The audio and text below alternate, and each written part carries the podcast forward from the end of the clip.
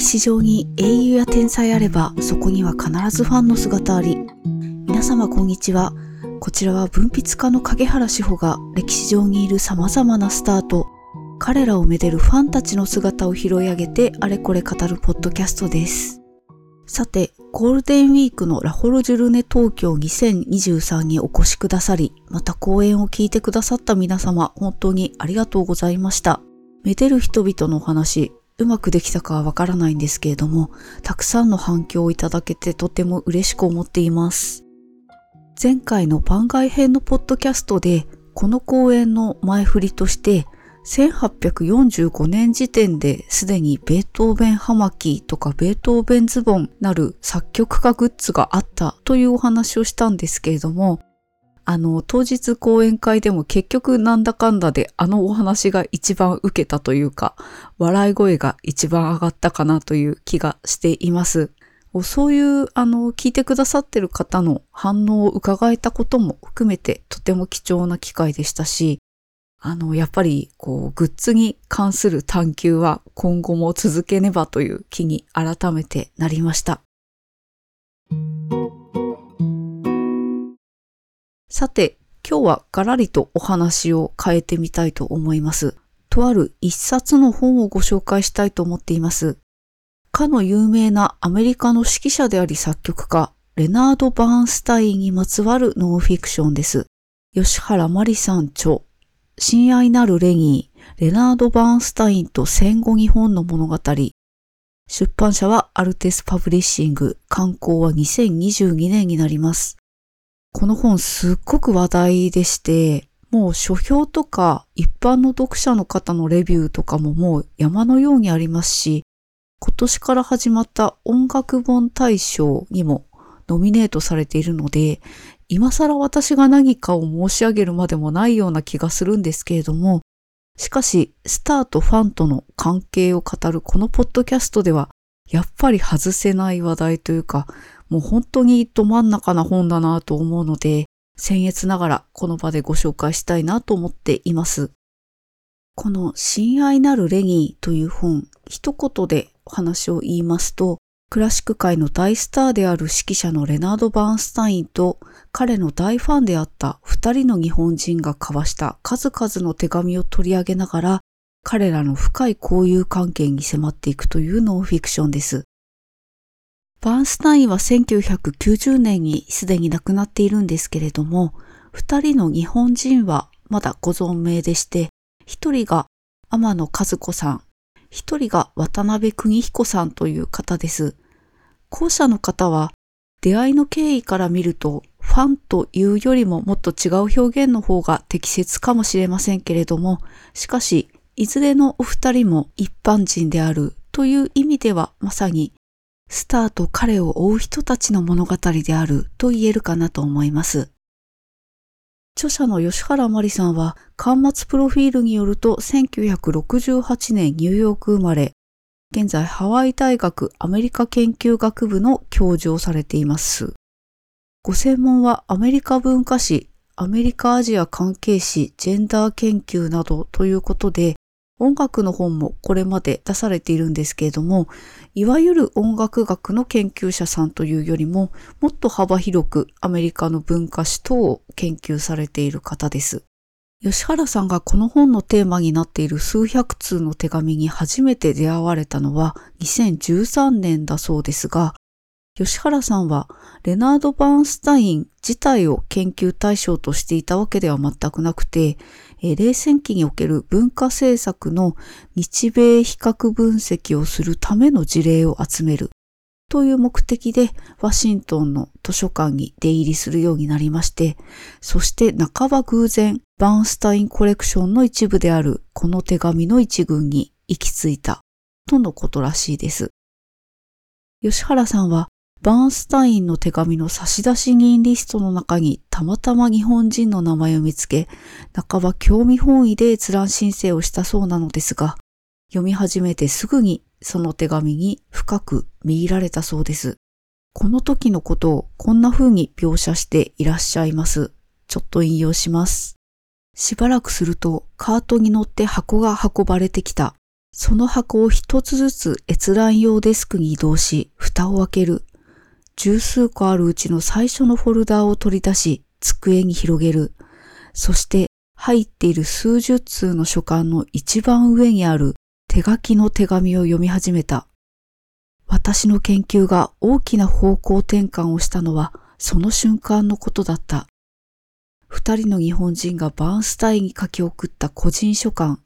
それまで人の目に触れることのなかった数百通にわたる手書きの手紙。その後の数日間、私は貪るようにそれらを読みふけった。今引用したのは5ページ目の部分で本当に序盤なんですけれども、私はこの部分で早くも泣きそうになってしまいまして、なんでかと言いますと、この本は先ほど申し上げた通り、バーンスタインと彼を愛する二人の日本人の奇跡的な出会いと交友を描いているんですけれども、それより何よりもまず、この研究者である吉原さんと研究対象の出会いこそが最大の奇跡であり、最大のきらめきだなと思って、まず私はそこにとても感打たれました。私たち、つまり一般的な読者は、学術的なフォーマットにのっった研究論文なんかを読んでいますと、なかなかその研究者さんご本人の研究対象との馴れ初めとか、あるいは生々しい思いとかを知ることは難しいわけですけれども、ただ実際に研究者の方とお話をしていると、研究対象との出会いって本当に奇跡なんだなぁと私はいつも思います。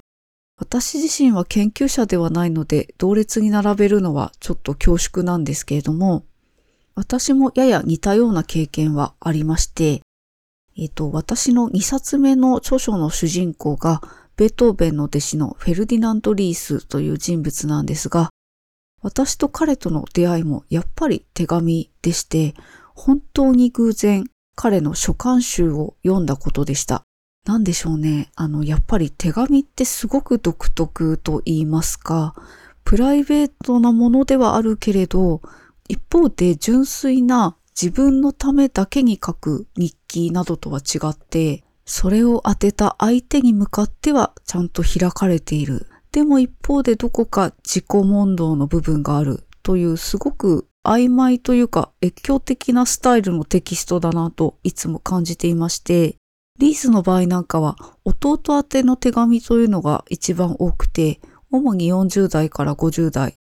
彼自身はドイツにいるんですけれども、その時ロンドンにいた一番仲の良い弟に宛てて割とまめに近況報告をしているんですけれども、それが決してそんなに突飛というか面白い内容というわけでもなく、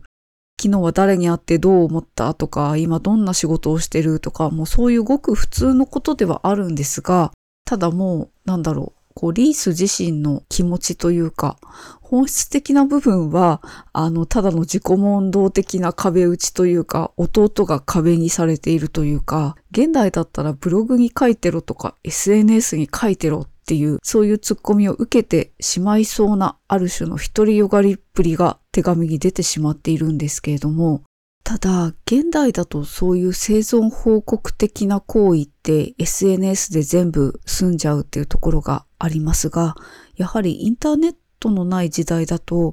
みんなそれぞれ誰かに宛てる手紙において生存報告とかあるいはこう自分の感情を整理する行為をやっていたんじゃないかなというふうに思います。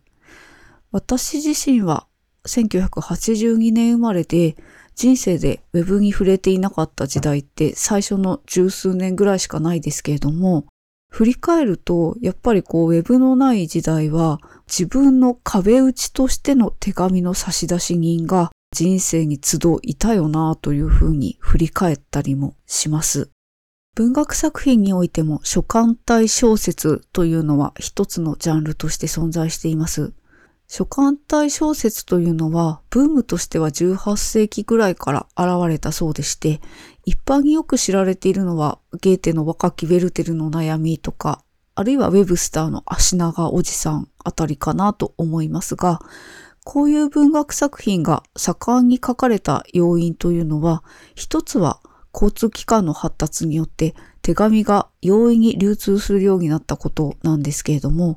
もう一つはやっぱり先ほど言ったようなもう手紙というものの構造、つまり相手に向かって開かれてはいるけれども一方で自己完結的なものであるという、そのアンビバレントな感じが与える独特な生々しさ、そこが魅力なのではないかなというふうに思います。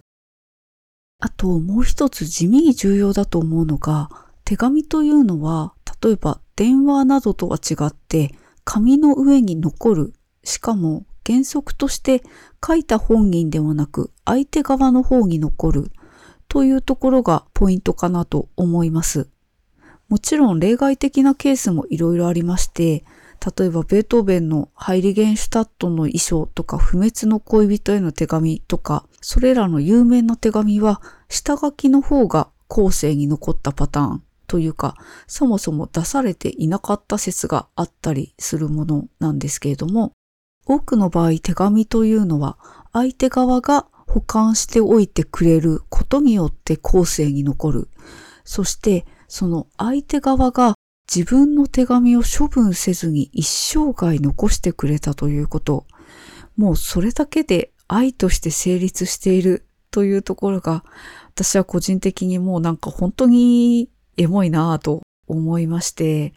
そういう意味では、このバーンスタインという希代の大スターがもらった手紙を何百通分もずっと取っておいてくれた。もうこの時点で大変に尊みを感じてしまうわけです。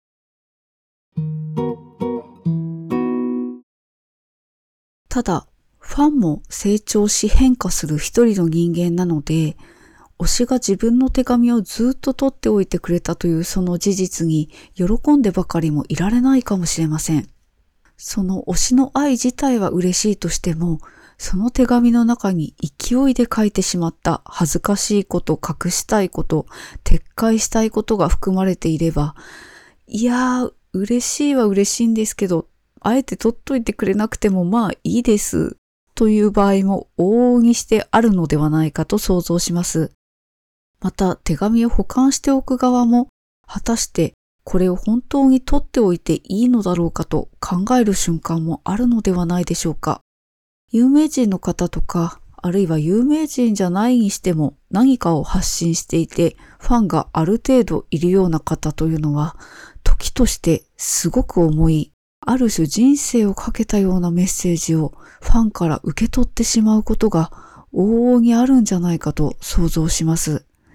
そういうふうにもらってしまった重い手紙をどうするかということに関しては、おそらくスターの側も個々人いろいろ判断は違うのではないかなと想像いたします。この本のエピローグではある事実が明かされています。先ほど申し上げたように、吉原さんはワシントンの図書館でこの手紙を閲覧したわけですけれども、実はそれはある種の手違いであったそうです。つまり、二人のうち一人。この方は男性の橋本邦彦さん、通称邦という方なんですけれども、その方の手紙は、実は彼が亡くなるまでは公開してはいけないという条件付きで図書館に保管されていた。しかし図書館側のミスによって吉原さんが閲覧をできる状態になっていたということが明かされています。なぜそのような非公開の条件が付けられていたのかと言いますと、そこには橋本さんのとあるプライベートな重要な秘密が含まれていたからでありまして、逆に言うと、バンスタインのマネージメント側は、バンスタインの生きた記録をきちんとアーカイブ化しようとした一方、そういうファンの方一人一人のプライベートを守ることをちゃんと考えていたということになります。このあたりは非常に立派というか、さすがなんですよね。私はつい自分の守備範囲に引きつけて考えてしまうんですけれども、あの、19世紀のベートーベンの電気作家たちとはえらい違いだなというか、もうこの意識の向上素晴らしいっていうふうに感じてしまうんですけれども、それよりももっとすごいなと思ったことがあります。著者の吉原さんは、その図書館側の手違いを承知の上で、でもやっぱり橋本さんの手紙を研究対象にしたい、そして本にしたいということで、ご本人に問い合わせをします。その返信としてきた橋本さんからの E メールには、手紙を公開することへの懸念を示す次のような一文があったそうです。引用します。非常にプライベートな書簡ですから、僕のプライベートな面だけではなく、バーンスタインの私生活を暴く恐れもあります。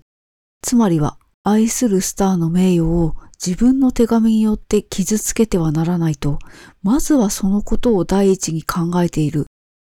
この美しいと言ってしまってはかえって陳腐なんですけれども、互いの人生を思い合う姿勢が手紙という媒体をめぐって浮かび上がってくるその様が本当に素敵の一言につきますし、また吉原さん自身もこの手紙というものを本当に大事に取り扱ってこの本をお書きになっています。吉原さんは最終的には二人の日本人、天野和子さんと渡辺邦彦さん両方にお会いされてかなり親しく交友をされているので、そういう意味で言えば本の書き方としては手紙ベースではなくて、せっかくお二人とも存命なのだから、インタビューベースにするとか、そういう方法もあったのではないかという気がします。おそらくある種のジャーナリストであれば、そういう方法をとっていたのかなというふうに想像もするんですけれども、ただ吉原さんはあくまで手紙をベース、起点、ソースにすることに徹底してこだわられている。そこがやっぱり研究者さんだなと思いますし、そういったこだわりを徹底することで、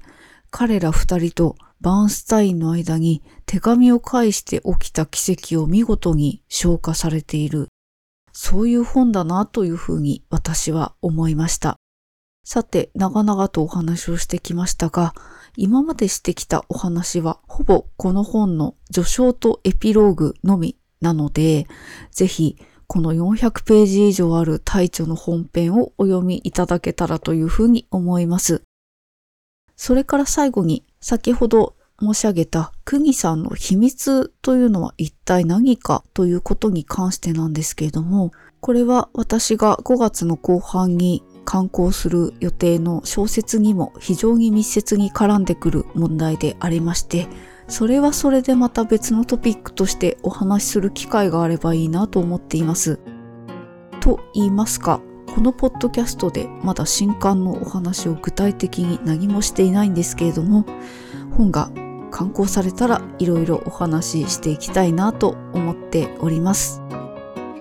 ではでは本日はここまで。また次回お聴きください。